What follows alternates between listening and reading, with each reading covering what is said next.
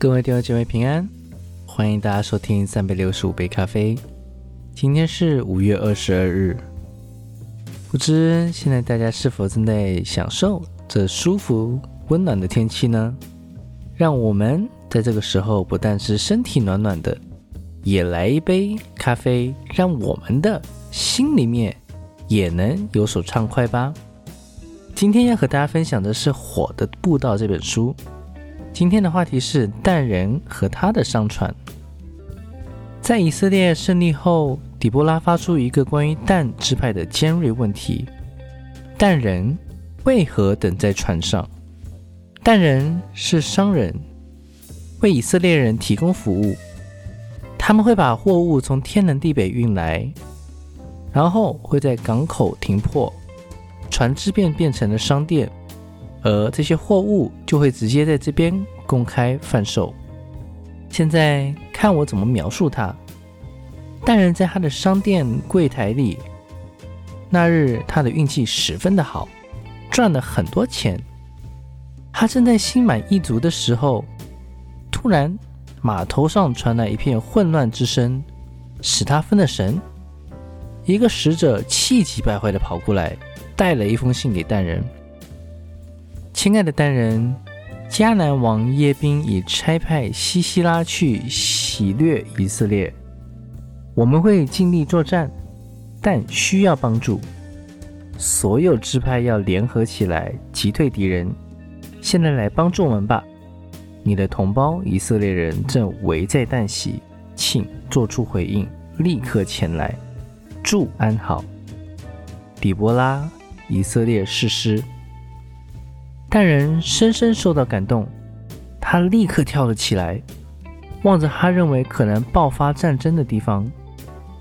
他可能已听闻战争的声音和同胞垂死的呼喊，但是突然他改变了心意，一些问题开始困扰着他：他是否能否舍弃这无法计算的钱财呢？如果他前去作战，他的船只。和商店又将会怎样呢？他会否让他蒸蒸日上的业务面对危机？此外，迦南人是他的顾客，他不能惹怒他们。他应该要保持中立吗？如果他不理会迦南人而入伍作战，他的船只下沉时，他又会怎样呢？在他再三思考之后，便做出了一个决定。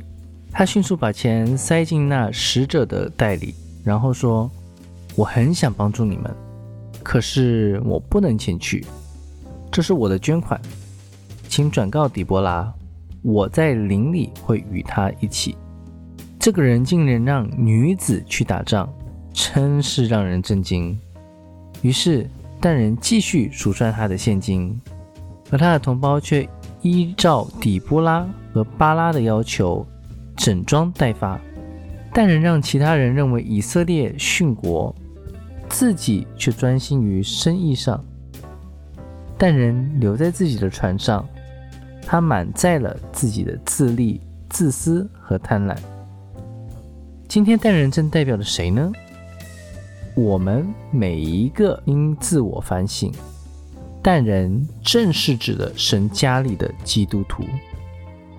他知道神对他的要求，也听到神的呼召，却没有做出回应。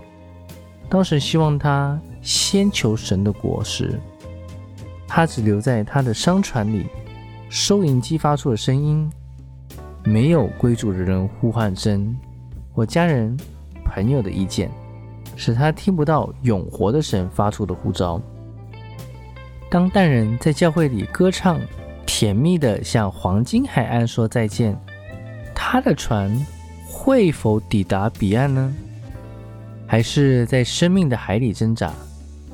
如果你认为不可能出现这情况，请你留意一下四周，看看人在优先顺序上选择错误而引致生活上的不如意。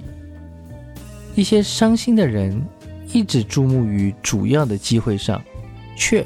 忽略了神，他们便失去了意向，结果事情每况愈下。成功便烟消云散，受人爱戴变成被人冷落。他们选择了淡人的商船，让其他人跟随着基督徒去收割庄稼，或上战场，或可能到福音的合场。最后，他们眼看自己的喜乐和满足变成悲伤。在耶利米书八章二十节，麦秋已过，夏令已完，我们还未得救。所以，各位弟兄姐妹。透过今天的分享，让我们知道，凡事当先求神的国、神的意。我们不要自私自利，只是为了自己着想，为了让自己得到更多的利益。往往相反的，神他是给我们充充满满，他是蛮有慈爱，愿意给予我们的。